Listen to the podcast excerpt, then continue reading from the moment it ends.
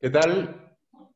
¿Cómo están todos? Bienvenidos a su podcast Elevando Conciencias entre Padres. Platiquemos ahora de finanzas.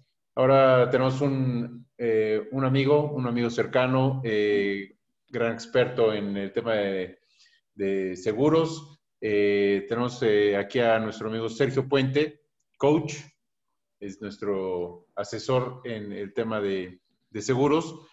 Y, bueno, pues eh, Sergio, bienvenido. Eh, gracias por, tu tiempo, gracias por querer participar aquí y compartir tus, conocimientos con nosotros. Eh, ¿Quién es Sergio Puente, coach? Gracias, Edson. No, pues gracias por, el tiempo y feliz de compartir con tu comunidad.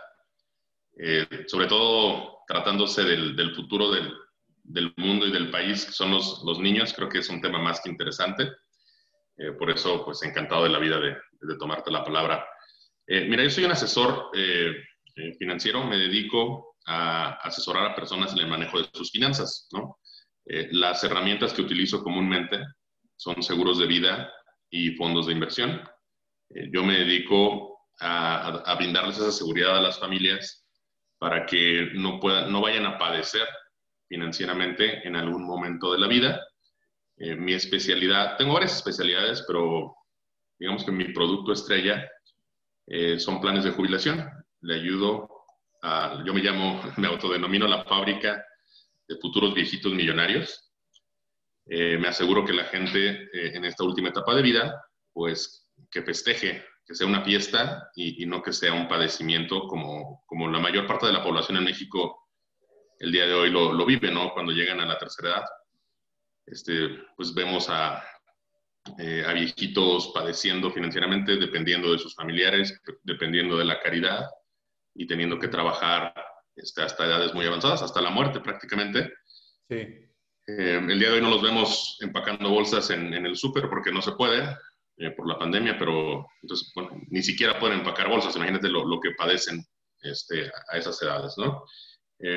y también otro de nuestros puntos clave productos estrella, eh, pues son los planes de educación, ¿no? Que para, para mí el, el, tema de la educación es algo más que fundamental. De hecho, no, no encuentro ni la palabra como para agrandarlo más. Eh, yo creo que tú y yo sabemos, todos sabemos que la, que la educación, eh, pues es la, la, piedra angular de, de la sociedad.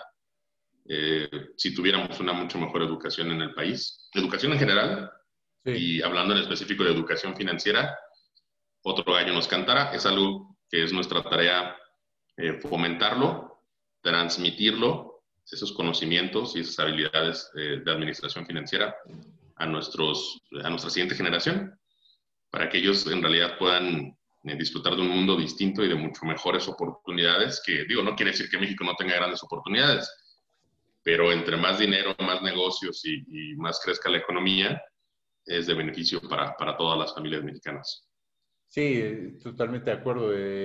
¿qué, ¿qué, ha cambiado, este, Sergio, en, en, las generaciones? Porque antes, eh, yo digo, habla, hablando de México, ¿no? Eh, o eh, de, mi entorno en particular, ¿por qué las generaciones anteriores no se educaban financieramente? ¿Por qué no había esta importancia de la que tú estás hablando? ¿Y, y por qué si ahora tiene mayor importancia que antes? Si las finanzas pues siempre han existido, ¿no?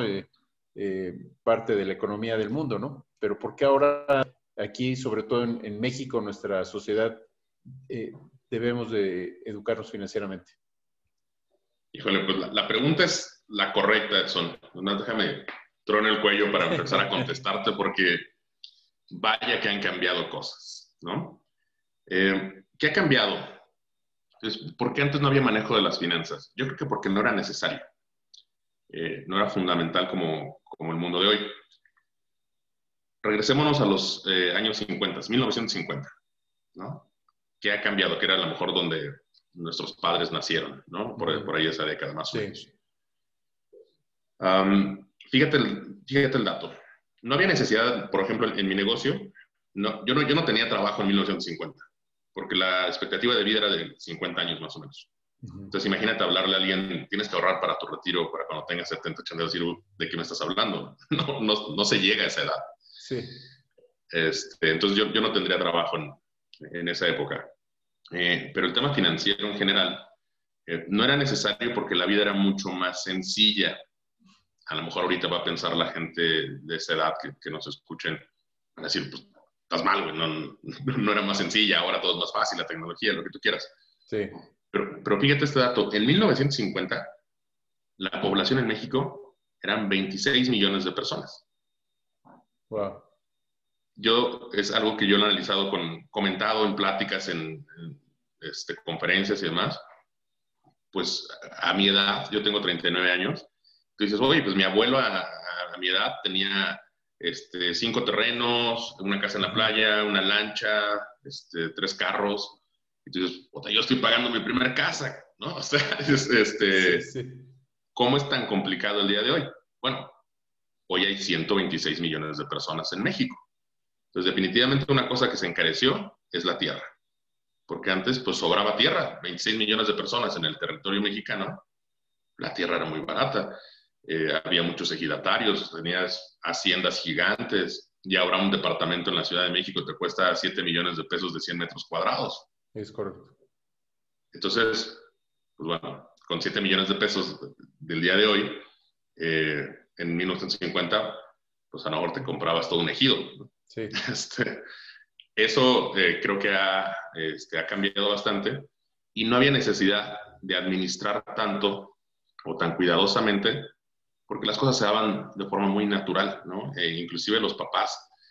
Eh, a mí me tocó a la familia de mi mamá, por ejemplo, este, mi abuelo le regaló su casa a cada uno de los hermanos, eran seis, siete hermanos, uh -huh. eh, cuando se casaron. Eh, chulat, y no era rico, ¿eh? o sea, simplemente tenía mucha tierra.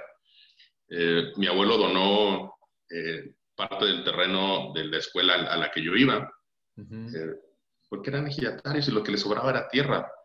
Eh, a lo mejor no tenían dinero, pero les sobraba tierra, animales, ganado, este, entonces sí, eran sí. Ricos de otra forma, ¿no? Uh, eso es lo que ha cambiado muchísimo. El día de hoy, pues bueno, hay un mundo, una competencia eh, gigante eh, hay también muchos riesgos, eh, financieramente hablando. Entonces, el mundo es mucho más sofisticado, ¿no? Jamás, yo me acuerdo cuando estaba este, chico en, en, la primaria, que nos iban a, a proyectar en algunas cosas futuristas. Nos decían, en el futuro no van a existir los teléfonos en la casa. Cada persona va a traer su teléfono. Entonces, ¿para qué quiero un teléfono cada persona de mi familia? Sí. O sea, ni modo que me voy a marcar al, al cuarto de mis papás. ¿no? ¿Qué?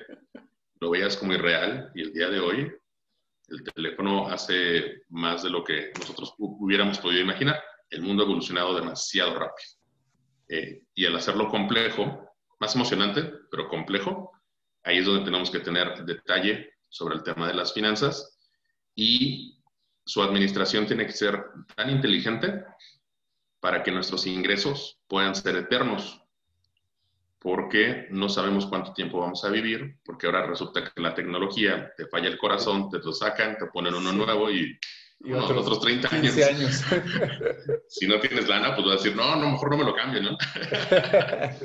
sí, claro, este, pero fíjate que aquí el punto es, eh, ¿cómo empezamos en este mundo de las finanzas? Porque eh, pues también hay un mito, ¿no? Eh, por parte de los que no no tenemos experiencia, por los que no nos ha costado más trabajo este tema de las inversiones. Eh, y, y, pues oímos de repente, ¿no? Eh, la bolsa mexicana este, eh, subió, bajó, etcétera, pero de repente creemos que debemos de tener un millón de pesos o 500 mil pesos para, para empezar, ¿no? Y decimos, no, pues cuando lo junte, si es que lo estoy juntando, pues me arranco con, con algo, ¿no? Pero, pero en realidad creo que eso es un mito, ¿no? ¿Cómo, cómo, empezamos en este mundo de las del ahorro, de la inversión, eh, para que, bueno, pues eh, todos los que nos están escuchando y nos están viendo, pues eh, perdamos este miedo de, de, empezar a invertir. Definitivamente hay pasos, hay bases, como en todo, siempre pasos básicos que, que, debes avanzar primero el kilómetro uno y después el kilómetro diez. el problema es que nuestra generación, como vivimos, bueno, sobre todo las que siguen, viven en la época de la inmediatez Uh -huh. Son muy impacientes. Eh, tiene su lado positivo y su lado negativo. Quieren primero el premio y después el esfuerzo. Correcto. Y eso es, es, muy complicado, ¿no? Y el día de hoy eh, hay muchos gurús, y se los pongo entre comillas para los que nos escuchen nada más, que rentan un Lamborghini, se toman 10 fotos y las suben y dicen que son este millonarios. Te van a enseñar a te van a enseñar a invertir tu dinero y que este, lo empezaron con 100 dólares y ahora tienen 100 millones de dólares en la bolsa. Eh, todo ese tipo de cuestiones son muy sexys y para la generación que, que, que está actualmente, que no pueden ni esperar una semana como nosotros esperamos para ver el capítulo siguiente de nuestra serie favorita, Sí. Ni si, deja tú, no pueden esperar una semana, no pueden esperar ni segundos, se saltan el intro. Es, dámelo ya, ya. Eh, entonces, eh, por eso son muy, son muy cautivos de este tipo de, este, de fraudes, este, de burbujas, de, falsas ilusiones. Eh, yo creo que por ahí, por ahí empieza, está difícil conectar con ellos, decirte, tienes que esperar, tener cierta disciplina y en su momento vas a poder invertir aquí o allá. Eh, hoy precisamente en mi, en mi mañanera hablaba de eso. Em, ahorrar un mes, dos meses, doce meses y tenerlo ahí guardado no es nada encantador, no es nada atractivo, no es nada emocionante.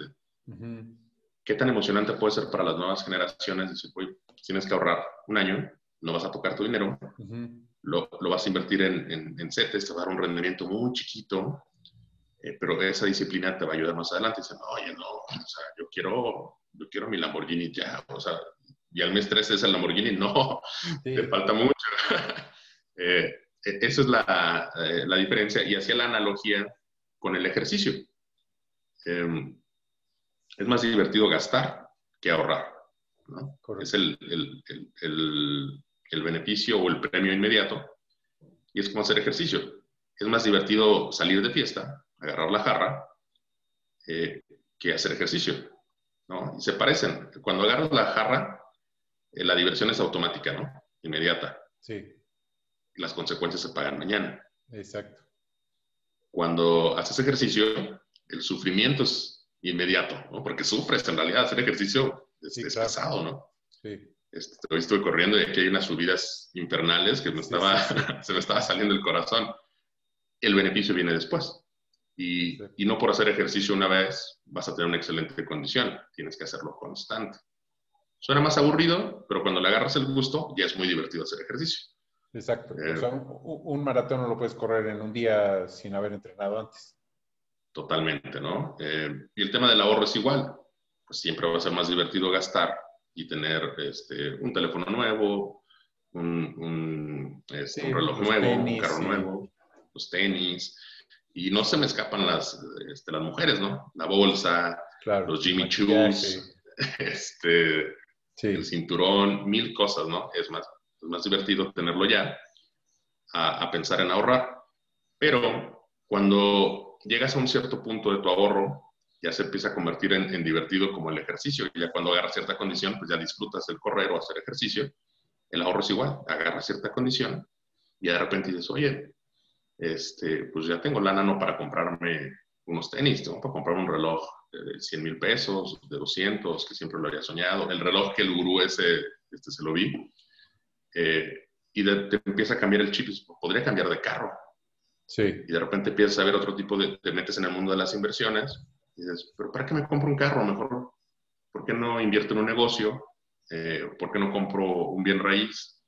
Algo que me vaya a dar dinero, ¿no?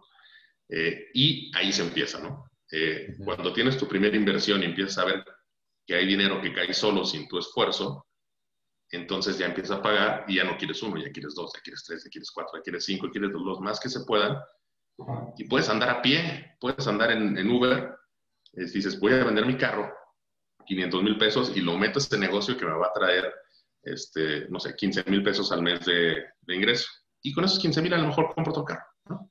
Correcto. Que, eso pasa también con, los bienes raíces, ¿no? Eh, yo, o bueno, nosotros venimos de una generación en donde lo, lo que decías, eh, tu seguridad está en base a, eh, a tu propiedad, ¿no? Tenías una casa propia, y ya te sentías seguro financieramente o decías, ya tengo mi patrimonio, aunque se la debes al banco, ¿no? Este, la tienes hipotecada y, y bueno, pues tienes que, que pagar este, la hipoteca, pero tú dices ya es mío, ¿no? Cuando en realidad pues sigue siendo del banco, ¿no? Este, hasta que no, no termines de pagarla, ¿no? Pero en la actualidad eh, viene este, este concepto, ¿no? Mejor renta tu casa y con lo que tú pudieras haber comprado tu casa o, hacer o pagar la, la, hipoteca, mejor eso inviértelo y posiblemente te vas a poder comprar no una, sino dos o tres casas, ¿no? Y esas casas las pones a rentar de igual manera, ¿no? Este, y ahí te cambia radicalmente la, la ecuación, ¿no? Totalmente. Y estamos hablando de las bases, ¿no? Lo más sencillo, ¿no? Rentas una casa, digo, compras una casa y la rentas, es lo más básico, ¿no? Eh, inversión 101, ¿no? Sí. Eh, creo que, que, que, ahí debemos empezar. Después ya vienen cosas más, más complejas.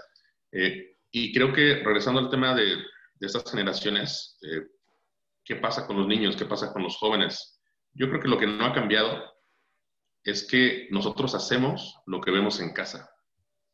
Si nosotros como padres no estamos fomentando con el ejemplo, no de palabra, con el ejemplo, una buena cultura financiera, entonces yo cómo le voy a exigir a mi hijo, cómo voy a esperar que mi hijo eh, piense eh, con ese mindset de inversionista, bienes raíces y demás, eh, si yo este, pues no tengo más que la casa donde vivo, no tengo ninguna inversión, todo me lo gasto en el carro más caro,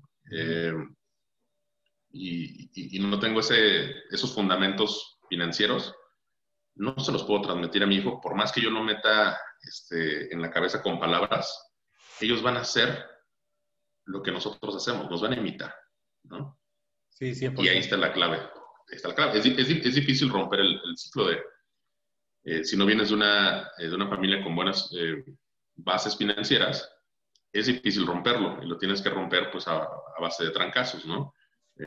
pero si, si ya te sale tan natural como imitar a tu papá, como ponerte sus zapatos, este, que lo haces de chiquito, te pones su corbata, eh, pues ya sale natural que lo imites también en, sus hábitos, ¿no? yo no me imagino este, a un papá ahorita decirle a su hijo, mira, este, pone que estaba jugando fútbol, se rompió el brazo y van al hospital y pagan la cuenta y demás, ¿no? Que le diga, mira, pagamos tanto, que le explique un seguro de gastos médicos, pagamos tanto, la fractura costó este, 60 mil pesos, pero pagamos 20 mil porque tenemos un seguro y funciona así, ta, ta, ta, ta. O sea, a lo mejor le puede decir, oye, pues yo quiero un seguro de gastos médicos cuando esté grande, ¿no? O sea, ya no es, este, ya es natural, pues ya, ya no es eh, como que, a ver, explíquenme un gastos, no, yo sé y lo necesito. Y, pero hay papás todavía, y a mí me tocó este, amigos de mi generación, que sus papás ni siquiera aseguraban los carros, porque les hacía un gasto. Sí, eh, Y mi, mi, amigo al principio de su vida ya este, independiente, no aseguraba sus carros. Yo le digo, oye, pues estás mal. Yo, yo no vendo seguros de carros, ¿no? Pero le digo, oye, es natural que este, alguna vez tuvo un accidente y pues el seguro te, ahí es donde mete el pecho a las balas, ¿no? Eh, dices, bueno, valió la pena el tener ese, esa previsión. Yo no veo papás que estén haciendo esas bases de que, bueno, a ver, primero tienes que tener un seguro de gastos médicos, la salud es primero, ¿no? te va a evitar que tus ahorros se vayan a una, en una cuenta de, hospital. Sí. Y de ahí vamos a empezar a acumular. Tienes, ¿Cómo tienes que ahorrar? ¿Cuánto tienes que ahorrar? Em, en porcentajes y demás. Muchas veces los papás tampoco lo saben, no lo hacen y pues no lo... No, ¿Cierto? Sí, se cortó un poco, ahí está ya. Creo que se, se quitó la cámara, no sé por qué, pero ya ahí estoy de vuelta. De repente me pasa, ¿eh? No, no, no sé si. Sí. Espero que no pase de nuevo, pero aquí voy a estar atento. Sí, eh, eh, tienes toda la razón. El, cuando vives el, momento de que pues tienes un imprevisto, un desafortunado accidente y no estás asegurado ya sea de gastos médicos o de coche, y dices, puta, ¿por, por qué no lo compré el seguro? ¿no? Y es cuando empiezan ahí eh, pues te, arrepientes de no haberlo hecho con anterioridad y que dices, pues ahorita tengo que pagar 50, 60 mil pesos o de hospital o de, taller mecánico. Y, bueno, pues ahí seguramente eh, cuando terminas de pagar eso, pues lo primero que haces es ya comprar el seguro para que no te vuelva a pasar, ¿no? Pero tienes toda la razón. Yo creo que muy pocos papás, eh, cuando utilizan el seguro, le explican a su hijo lo que están haciendo. que ese es otro tema, ¿no? O sea, ¿cuántas veces tenemos esta comunicación con nuestros hijos financieramente hablando, ¿no? O sea, ¿a cuántos de nuestros hijos les enseñamos a hacer un presupuesto, ¿no? Decirle, oye, a ver, te voy a dar tu, tu, tu semana, ¿no? O tu quincena o tu mes, si es que eh, ya le damos dinero a nuestros hijos, eh, y que él empiece a llevar un registro de en qué se va a gastar ese dinero, ¿no? Este, y que cuando quiera algo, pues preguntarle, oye, pues cómo, cuánto dinero tienes, ¿no? O sea, cuánto has ahorrado de lo que te he dado, en qué te lo has gastado. No, no sé, pues es que hay que llevar un registro de esos gastos, ¿no? Hay que llevar un registro de cuánto es lo que tu capacidad este, te, permite, ¿no? Fíjate, ahí eh, yo siempre les digo a los papás, este, en los viajes que hacemos con los niños, este es un gran ejercicio de cómo ellos aprendan eh, pues, a administrar su dinero, ¿no? Eh, y entonces, pues si ahorita tú, tu hija va contigo y van al Oxxo, este, pues ella empieza a agarrar, ¿no? Este, papas, cacahuates, lo que se le antoja, lo agarra y sabe que viene con su papá y que cuánto cuesta, pues quién sabe, pero viene mi papá, que es el que va a pagar, ¿no? Cuando ellos lo hacen de manera independiente, cuando ellos lo hacen eh, pues de manera individual, pues a lo mejor al principio no se dan cuenta del precio que, que tienen las cosas, y llegan a la caja y pues a lo mejor traían 100 euros y eso cuesta 101, pues le van a decir, oye, pues no te alcanza, tienes que dejar algo, ¿no? Y entonces ahí a la siguiente ocasión, pues se van a dar cuenta que traen 50 eh, o 60 euros, pues tienen que ir checando los precios de cuánto cuestan las cosas para saber si les alcanza o no les alcanza, ¿no? Y ahí es en donde ellos empiezan a, a, vivirlo, ¿no? Y, y, lo más padre es que a lo mejor empiezan a negociar. Claro. Empiezan a aprender lo que es un regateo en, a lo mejor si estás, no sé, este, me acuerdo, no sé, hablando de tus viajes, ¿no? Sí. En el mercado, hay un mercado, creo que en Florencia, muy grande, donde venden muchas cosas de piel. Sí, este, correcto. Y, ahí el regateo es este, constante, ¿no? Eh, el pan nuestro de cada día, ¿no? Entonces, y ellos efectivamente, si ven que cuesta 50, pues pueden ofrecer 30 o 20, ¿no? Este, eh, ahorita me recuerdo de, en el libro de Arturo Elias Ayub, este, el negociador, pues eh, el primer capítulo lo que comenta es eso, que estaba en el mercado de Marruecos y quería comprar estas eh, eh, pipas, ¿no? De, marroquíes para las sillas, exactamente. este, y, bueno, pues la que vio costaba 150 dólares, ¿no? y él, pues tratando de, y saber, pues un poco de, de costos, pues ofreció 10 dólares, ¿no? Entonces este cuate se le queda viendo como diciendo, ¿cómo 10 dólares? Pues cuesta 150, ¿no? O sea, no hay comparación.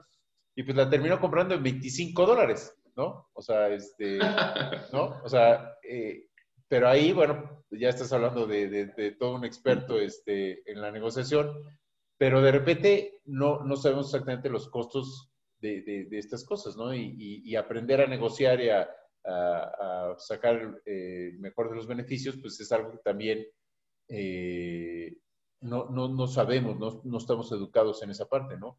Porque eh, no necesariamente, y vuelvo otra vez al tema de que de repente creemos que para invertir necesitamos 100 mil pesos o 500 mil, ¿no? Cuando de repente pues empezamos con cantidades muy pequeñas y hablando del tema de seguros o de inversión, pues ahí puedes negociar muchas cosas, ¿no? Este, por ejemplo, el tema de los deducibles, ¿no? Este, si tengo un deducible alto, si tengo un deducible bajo, todo eso depende para, para el pago de la prima, ¿no? Si estamos bien asesorados y, bien educados, pues tendremos el mejor producto a, nuestro, a, nuestras capacidades, ¿no? Tampoco no necesariamente tienes que pagar este, 200 mil pesos de una prima familiar de seguro, cuando a lo mejor, pues si le cambias dos o tres variables, te, te puede bajar considerablemente, ¿no? y no tienes que ser un experto, simplemente conocer el producto para poder entenderlo, razonarlo, entonces ver qué te conviene más a ti, ¿no? De acuerdo a tu situación. Eh, y fíjate, regresando algo del, sobre la educación, que ahorita comentabas, cuando nosotros como papás no nos tomamos el tiempo de educar a nuestros hijos, ellos se van a educar, o sea, alguien nos va a educar. Tenemos que elegir si queremos ser nosotros o lo va a educar el, el gurú del Lamborghini, ¿no? Exacto. Eh, quién sabe con qué cosas. Entonces, eh, de que se van a educar y se van a ir formando financieramente, lo van a hacer. La diferencia es si queremos estar involucrados y estar al pendiente de la calidad de información que estén, la calidad de educación financiera que, eh, que estén recibiendo, porque de que se van a formar, pues se van a formar. Eso no hay, no hay más. Eh, y mira, retomando, Edson, un poquito el tema generacional. Sí. Eh, creo, creo que también em, eh, una responsabilidad muy grande que nosotros hemos tenido como padres, estamos haciendo a lo mejor hijos muy, muy suaves, muy, muy cómodos, por amor, ¿no? Pero este, este amor que siempre va a ser bueno puede tener consecuencias o repercusiones no tan positivas el, poner la carretera tan planita, pues cuando se encuentren una subidita, entonces les va a costar mucho trabajo. Cuando se encuentren un bache, no van a saber qué hacer, un tope, por ponerlo en, analogía. Entonces, eh, es nuestra responsabilidad, yo creo que hacerlos crecer en un poco de escasez, aunque no sea el caso.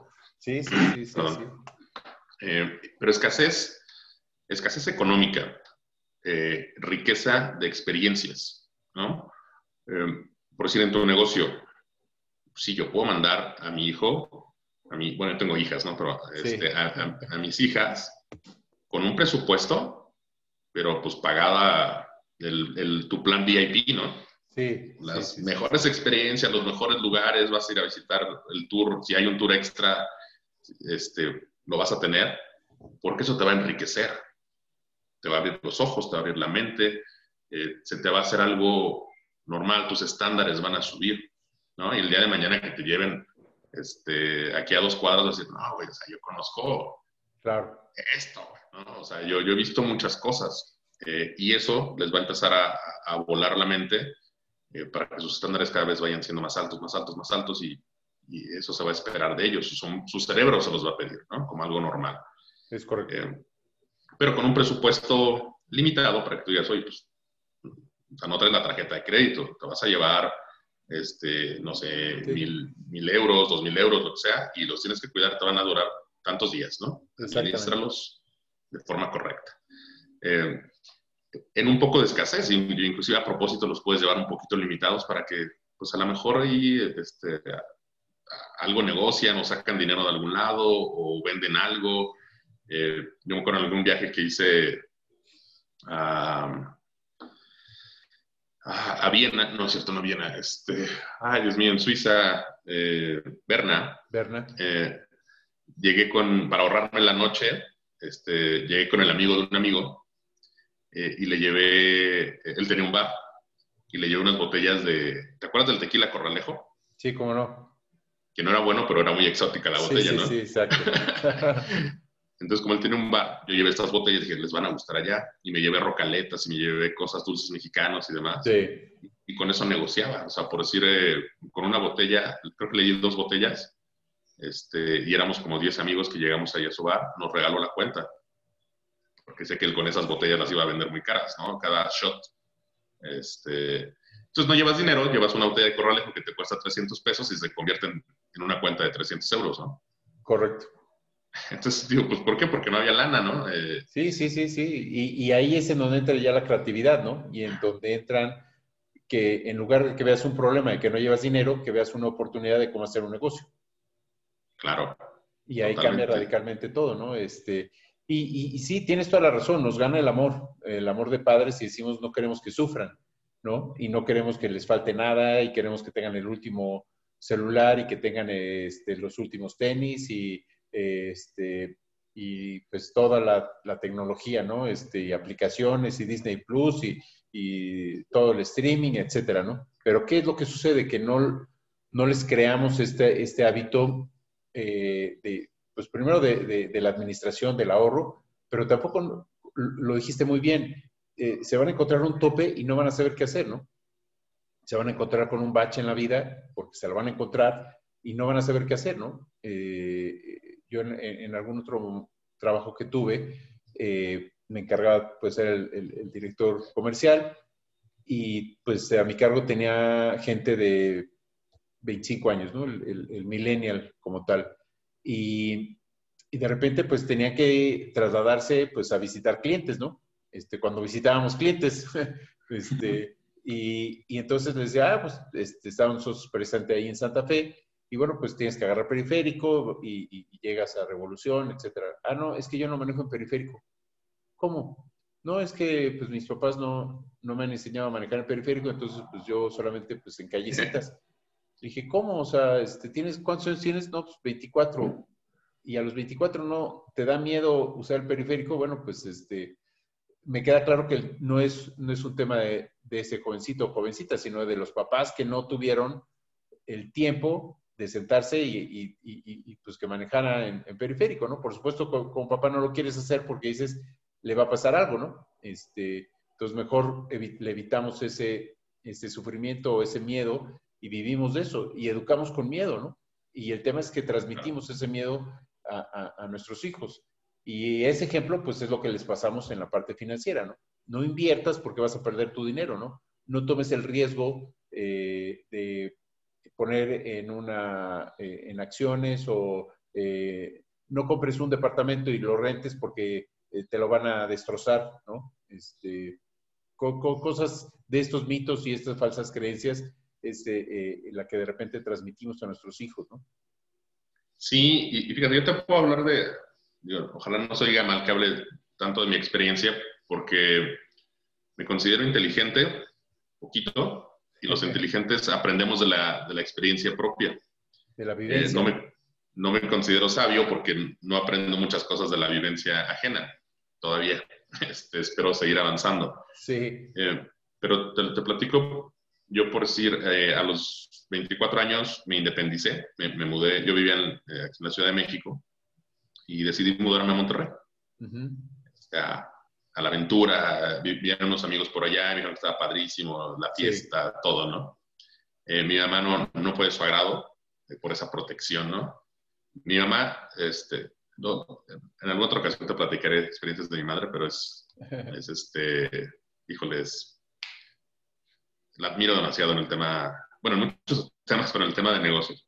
Em, pero en ese momento mi papá tenía poco de haber fallecido mm. y mi mamá, a pesar de que fue muy dura eh, durante toda este, mi formación, ella era la que apretaba, ¿no? Mi papá era el consentidor ella era la que apretaba y eh, muchas veces cuando me tenía que felicitar por alguna calificación o un logro, como que más o menos, como que siempre me empujaba más, me picaba a, este, a conseguir algo más, ¿no?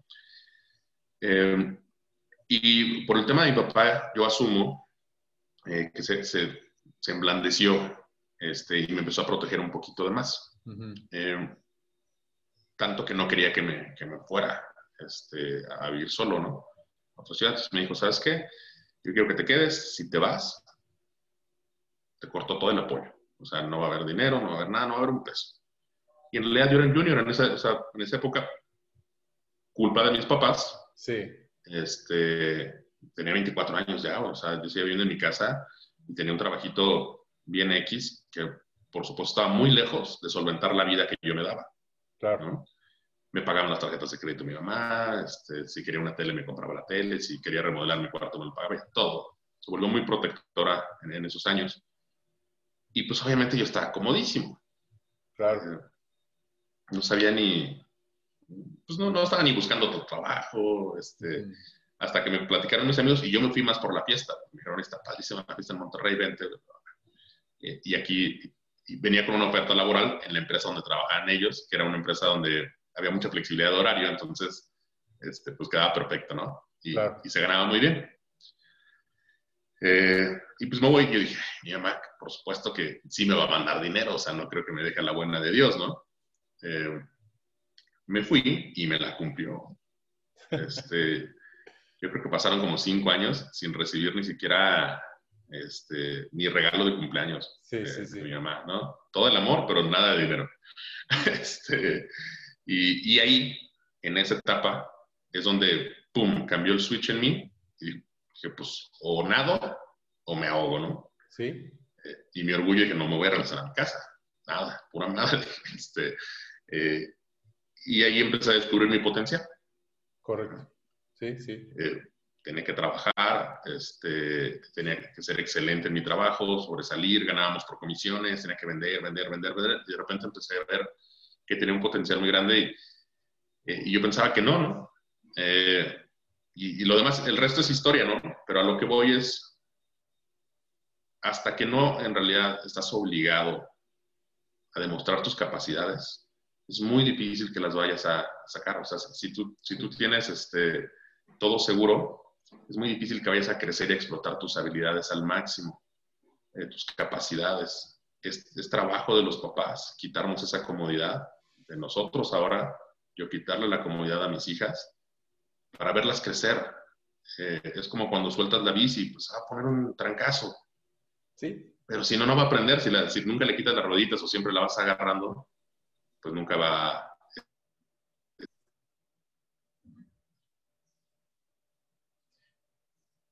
Ahí se, se, apagó tu micrófono, creo.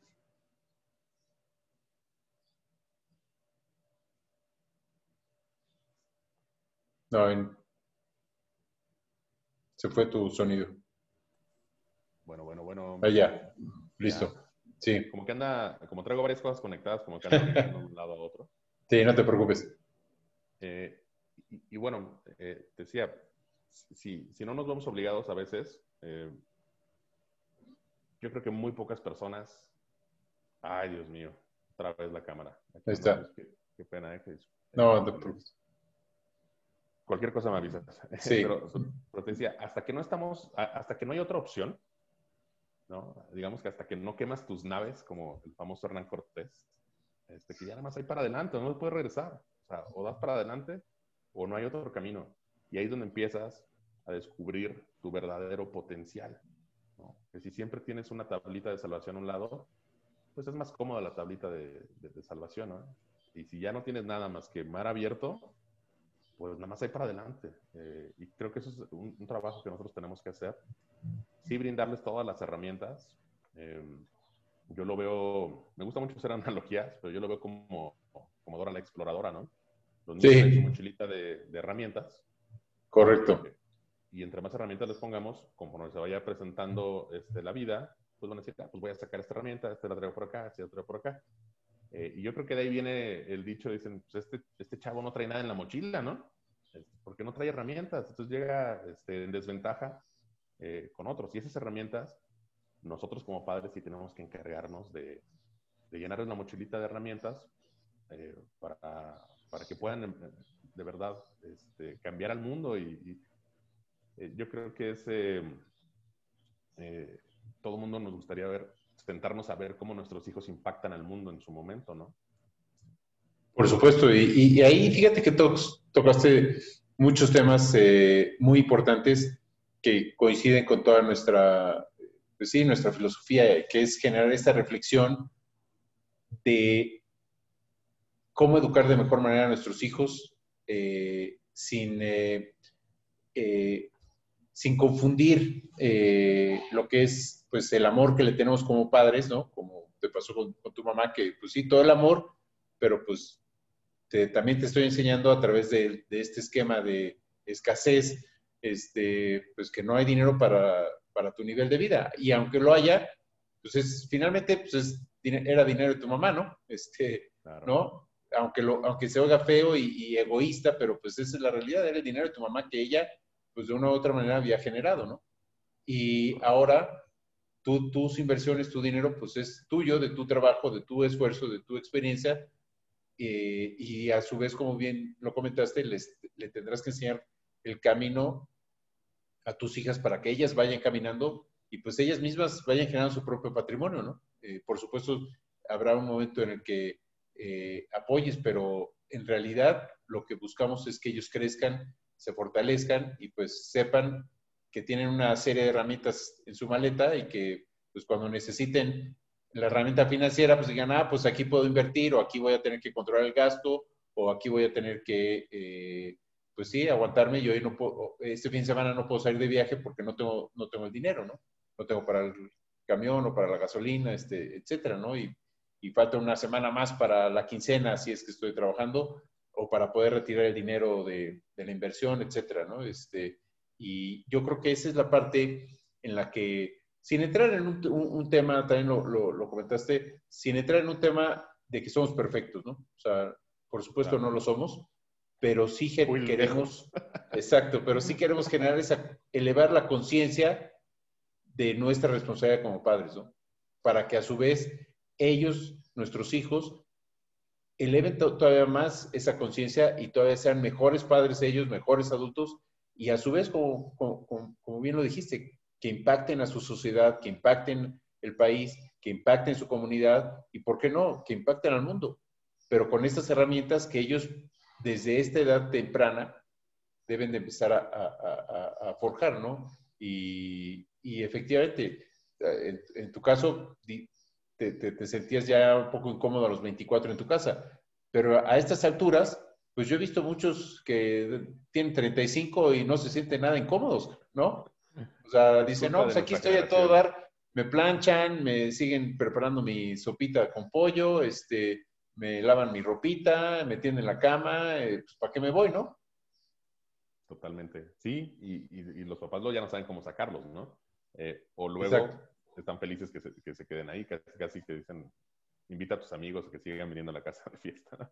Así es. Este, eh, pues eh, para ir, concretando, este, mi estimado Sergio, ¿qué, qué, qué, mensaje le damos a los papás en dos sentidos? Uno, ¿Cómo quitar ese miedo para empezar a invertir? ¿En qué, qué, nos recomiendas para invertir eh, en, eh, para nuestro futuro eh, y llegar a ser este, viejitos millonarios? Y por el otro lado, ¿cómo introducimos a nuestros hijos en este mundo de, del ahorro, de la inversión? ¿Qué, qué ejercicios, dinámicas con ellos? Pero por el otro lado, ¿qué, qué plan o qué programa existe para, para los adultos? Mira, mm, antes de, pasar a tus dos puntos, eh, me gustaría tocar un tema. Claro. Que tiene que ver con esto, por, supuesto. Eh, es una, una, pregunta que yo le hago a muchos de mis clientes. ¿Tú qué preferirías? ¿Que tu hijo fuera a la universidad pública, eh, universidad en la UNAM, ¿no? la carrera, la licenciatura o la carrera profesional en la UNAM y la maestría en Harvard? o la universidad en el TEC de Monterrey o en la que tú quieras de, paga cara eh, y una maestría en, en, algún lado público, en una institución pública. Si tuvieras la oportunidad de nada, de, o sea, nada más puedes escoger una privada y la otra va a ser pública, ¿qué sería lo mejor? Tú por decir, ¿qué opinas?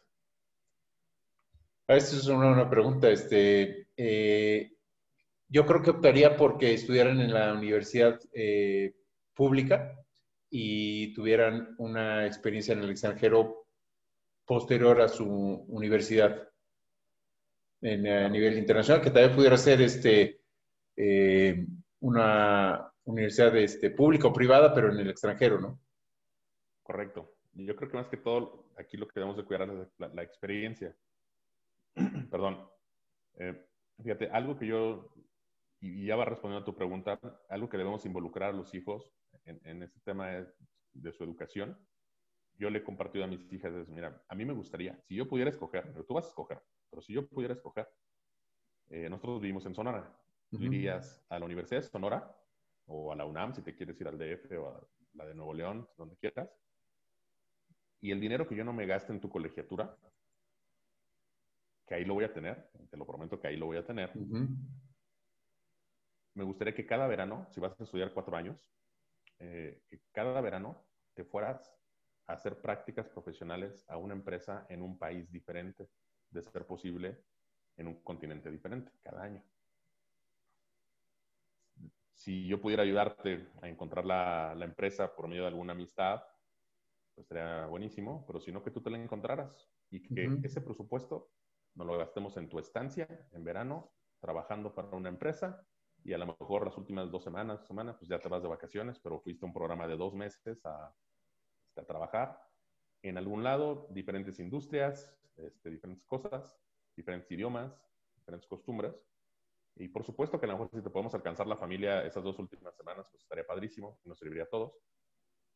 Pero les digo a mis hijas, a mí me encantaría que el día que ustedes se gradúen tengan mucho más experiencia que el resto de su generación y mucho más de la que yo tuve al, momento de graduarme, ¿no? Porque la verdad es que es cierta, la escuela, eh, la académica del día de hoy, te sirve de muy poco o de nada en, el mundo profesional. Llegas con pocas herramientas. Exacto. El mundo cambia tan rápido que ya cuando te graduaste, pues ya lo que te aprendiste el primer año ya ni se usa. Exacto. ¿No? A lo mejor andabas en, este, guardando cosas en el plop y ya ni siquiera existen esas cosas. ¿no? Exactamente, sí, sí, sí, ya tú eh, cuidando de tu disco duro externo y tu USB cuando todo está en la nube, ¿no? Sí, entonces, tío, hablando de, de, cómo permear eso a, lo, a los hijos, pues creo que son, son, buenos ejercicios involucrarlos a ellos en las decisiones, explicarles por qué, qué ventajas había, qué, qué ventajas no habría.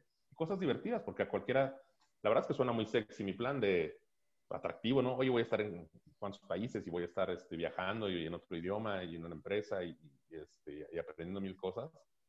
Eh, vamos a tener un presupuesto y te lo tienes que, este, te lo tienes que gastar, ¿no? Pero bueno, eso sería una reflexión que me gustaría, pues, de, o quería dejarles a, a tu audiencia. De, de, tarea. De tarea, ¿no? Es, es, este, es, es buena reflexión empezar a verlo así, no nada más en la educación, sino en diferentes eh, ámbitos. A mí por eso me, cuando me platicaste tu negocio me encantó porque dije, wow, yo quiero que mis hijas vayan en esos viajes, ¿no? Este, sí. Tan padrísimos. Eh, miedo para invertir. Eh, mira, yo creo que el, miedo nace del desconocimiento, ¿no? Entonces, eh, un buen consejo es educarse, conocer, eh, educarse junto con los hijos, probablemente, ¿no? Si nosotros como padres desconocemos algo, pues aceptarlo y inclusive nos puede servir de convivencia educarnos junto con los hijos. Oye, vamos a aprender. Pues yo tengo un amigo que me escribió ayer, este, es un artista que le compro obras de arte, bueno, obras, le he comprado una. Uh -huh. Este, eh, dijo, oye, quiero, quiero invertir en, este, en industria del cannabis. Veo que está creciendo mucho. Quiero sí. meterle en acciones en la bolsa. Y se, se ha puesto a estudiar lleva dos semanas leyendo y estudiando de cómo invertir en bolsa, en acciones y, que, y demás. Autodidacta. Sí. Este tipo de ejercicios también son padres. De oye, pues, quiero invertir en bienes raíces, pero desconozco cómo escoger un buen departamento, cuánto, este, cuánto tendría que estar pagando, eh, cuánto me debo de endeudar si quiero comprar un departamento para inversión, uh -huh. eh, cuál es la tasa que está ahorita. Y si lo desconozco como padre, pues involucrar a los hijos, decirme, vamos a aprender de esto juntos este, nos vamos a tomar dos horas al día o dos horas el sábado para investigar, investigar y leer y que juntos podamos tomar decisiones. Pues vamos a comprar este departamento, mira, por medio de este crédito que fue el mejor que encontramos, eh, así, así asado, ya calculamos la tasa de retorno, uh -huh. eh, si vale tanto y está en preventa, nos lo van a entregar en tal fecha, este, va a valer más o menos tanto, va a crecer el 30% en el primer año y lo vamos a poder rentar de acuerdo a este factor, cómo se calcula en cuánto lo puede rentar. Entonces, podemos, esperamos un retorno de X. Exacto. ¿no? Bases, o sea, son básicas y si tú encuentras, o sea, tú puedes encontrar toda esa información en la red. No Todo. necesitas más, ¿no? Eh, inclusive, pues, si quieres, este, pues puedes pagar un curso también. Sí. Este, pero todo lo encuentras en la red, ¿no? Eh, ese tipo de cosas, creo que amarran dos. Los involucras y van a aprender y lo estás haciendo tú. Entonces te van a invitar el día de mañana que ellos quieran aprender no sobre bienes raíces, sino, o, o sobre bienes raíces, pero ya no, ya no este, residencial, sino industrial. Pues van a agarrar y se van a meter y van a poner a investigar. Y van a decir, oye papá, mira, ya investigué todo esto, hice lo mismo, pero para una bodega industrial. ¿Por qué no le metemos? O sea, si tenemos lana, pues ¿por qué no le metemos? Este, y van, van, a empezar a empaparse.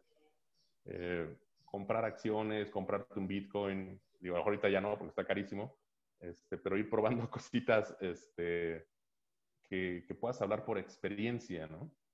Eh, a, a, final de cuentas, tú sabes que la teoría eh, te puede quitar el miedo y te puede dar herramientas, pero no hay nada como la experiencia de pues, meterle 10 mil pesos a, a, una acción y ver cómo va, sube y baja y te sientes a revisarla y veas por qué este, y demás. Eh, es otra cosa. El miedo también tiene que desvanecerse en cuanto a los montos. Tú no puedes esperar que tu primera inversión, la primera vez que vas a invertir en bolsa o vas a invertir en un bien raíz, se te vaya la mitad de tu patrimonio.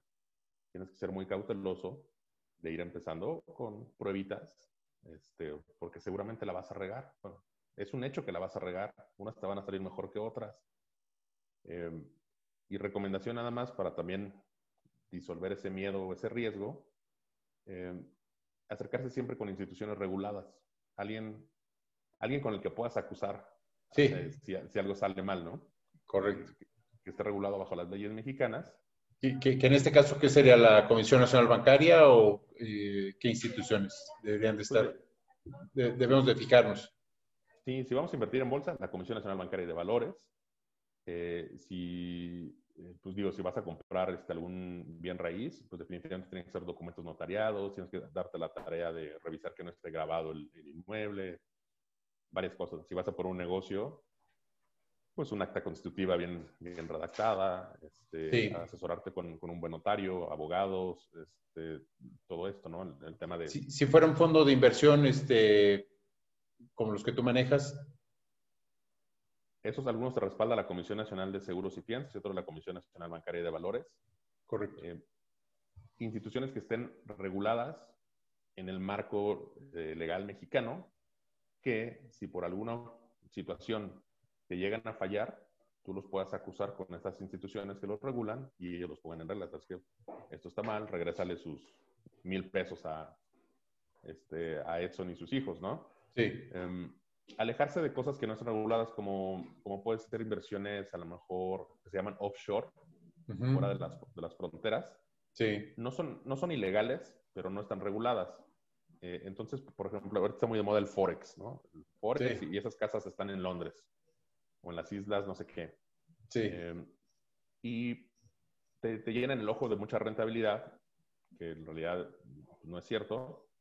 Si le metes tu lana ahí y tú vas con la Comisión Nacional eh, Bancaria de Valores, a decir, mediante la Conducef, ¿no?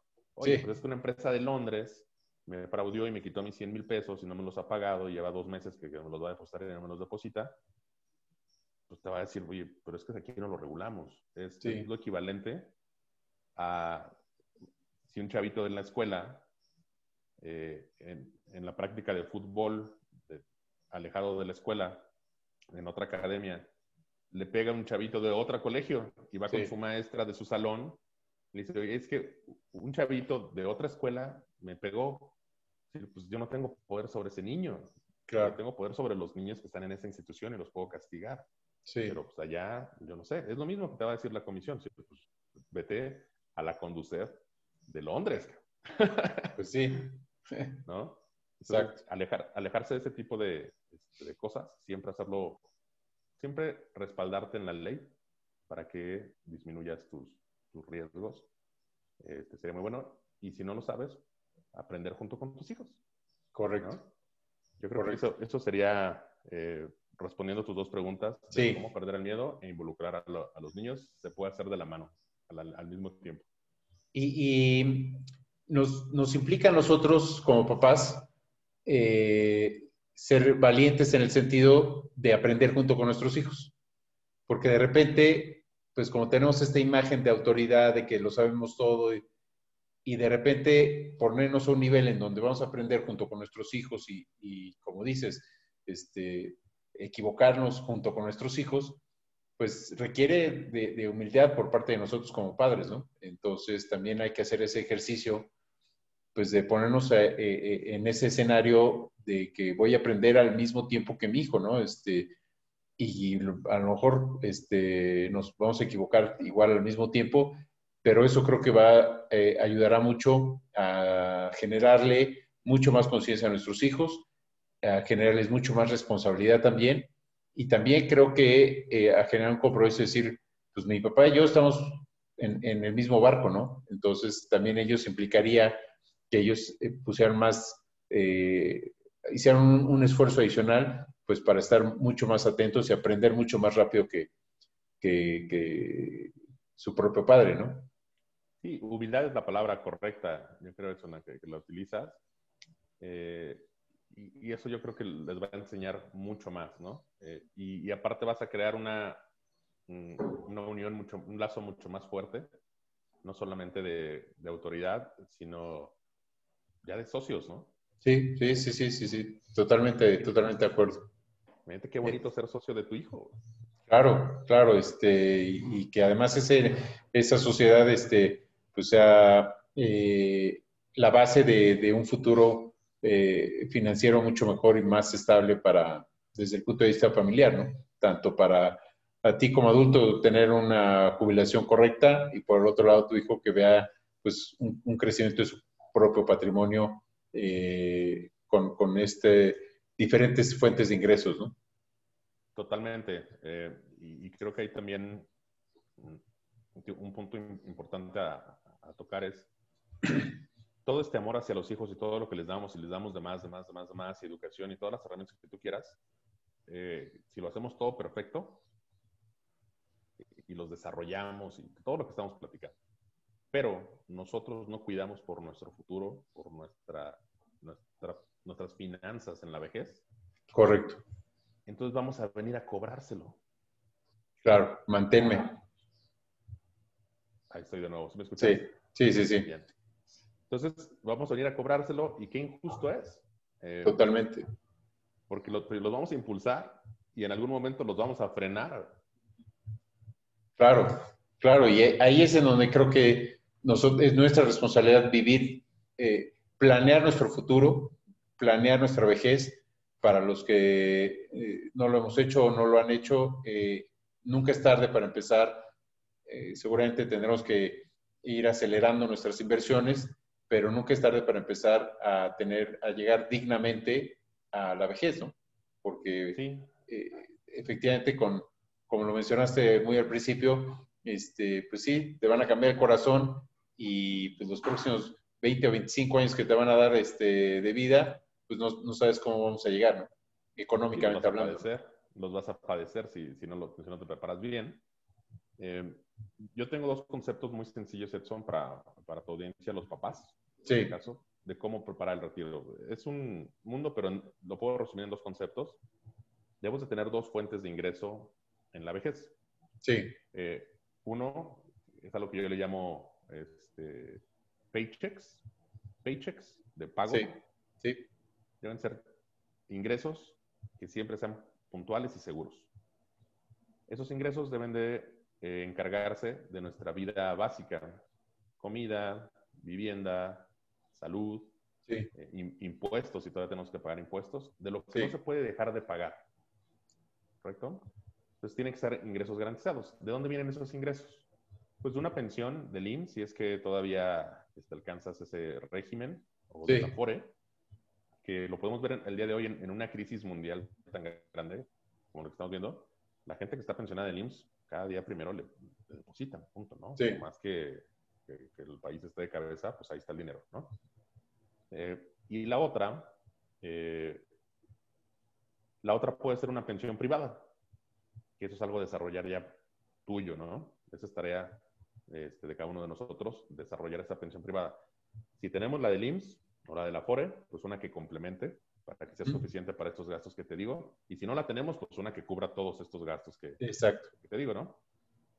Eh, el siguiente eh, fuente de ingreso se llaman playchecks, play de juego, que son precisamente para eso, para diversiones y deseos, recreación.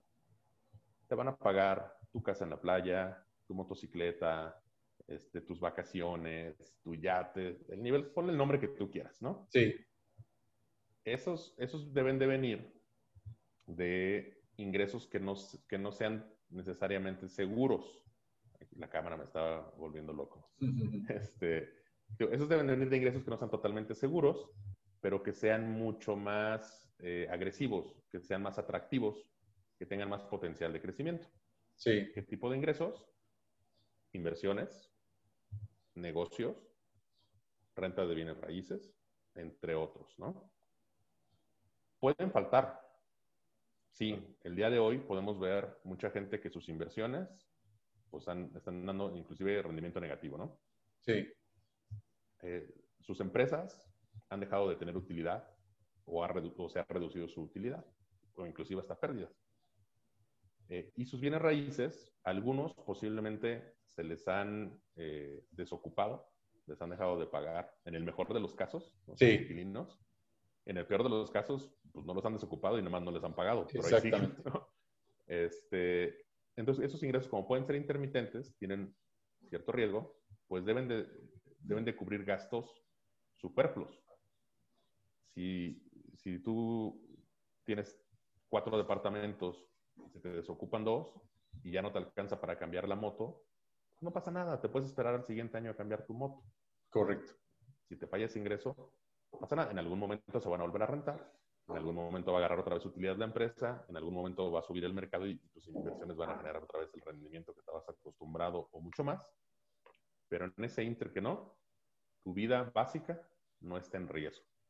Entonces, paychecks and playchecks. Nosotros nos tenemos que asegurar de tener esas dos para que eh, no lleguemos a todo el desarrollo que le dimos a nuestros hijos a cobrarles la factura al final, a que van a decir, oye, pues qué chiste, ¿no? Sí. Este, lo harán con mucho amor si les es posible, pero tampoco nos garantiza que estén en posición de ayudarnos. O sea, no podemos ir tan a la buena de Dios como nuestros abuelos que decían, pues a mí me van a mantener, me van a dar 5 mil pesos cada hijo, tengo 10 hijos, pues ya tengo Sí. 50 mil. Ya la hice.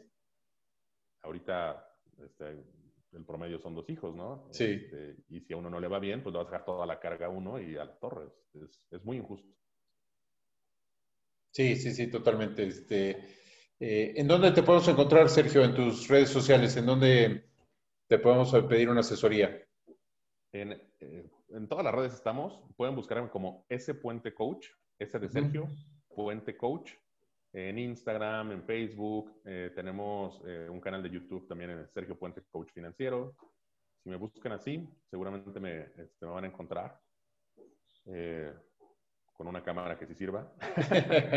Este, ahí, ahí publicamos contenido que, que ayude a educar y que les ayude a, eh, administrar y a potenciar sus finanzas, Ujú. este, tan- tanto personales como familiares.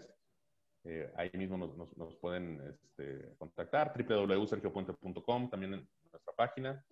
En realidad estamos muy, muy localizables y con mucho gusto este, podemos sentarnos si tienen alguna duda en específico, este, a, a revisarla, podemos agendar una reunión si quieren saber un poquito más de cómo, eh, pues cómo convertirse en futuros viejitos millonarios Millonarios.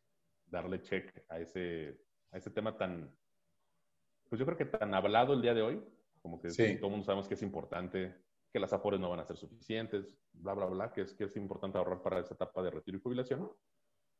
Es muy hablado, pero es muy poco, eh, hay muy poca acción detrás de, ¿no? Sí, poco aterrizado. Poco aterrizado y siempre pensamos que tenemos mucho tiempo. Y créanme, eh, si van a vivir 20 o 25 años en el retiro, en la jubilación, imagínense, o sea, cuánto dinero tienes que juntar, todo lo que tienes que armar para vivir 20 años sin trabajar. O Correcto. sea, no es, no es sencillo. Entre más, más tiempo tengan, va a ser mucho más sencillo y van a tener una mejor jubilación. Entre más se tarden, se están robando dinero ustedes mismos. ¿no? Totalmente, totalmente. Este, muchas gracias, Sergio. Te agradecemos mucho tu tiempo. La verdad ha sido una plática muy, muy enriquecedora y, y bueno, pues seguramente eh, en un tiempo la repetiremos para ir refrescando eh, pues nuevos programas, nuevas eh, formas o, planes de, inversión o de financiamiento que precisamente nos permitan llegar dignamente a, pues a, una jubilación eh, donde todos nos podamos ir al, al yate, como bien lo mencionaste. Eh, y bueno, pues ya, como dicen por ahí, ya me vi. Igualmente, Jason, muchas gracias. Yo ya vi a mis hijas haciendo tus viajes y igualmente, este, la verdad te, te quiero felicitar por la labor tan noble que haces. Eh, estás trabajando con el tesoro del país y del mundo, que son los chavos, Sí, y eso, eso es de vocación. Este, te, lo, te lo reconozco, te felicito eh, y me encanta, me encanta, eh, me encanta cuando la gente hace negocios con cosas tan bonitas. así es. eh, estamos creando ciudadanos del mundo, que es ya lo, lo que les toca a nuestros hijos. Este, pues muchas gracias. Te agradezco tus comentarios, te agradezco tu tiempo y bueno, que nos hayas compartido todos tus conocimientos, tu experiencia eh, personal y profesional. Y bueno, pues eh, esto fue Elevando Conciencia entre Padres. Nos veremos en el siguiente podcast. Muchas gracias. Gracias, hasta luego, hasta la próxima.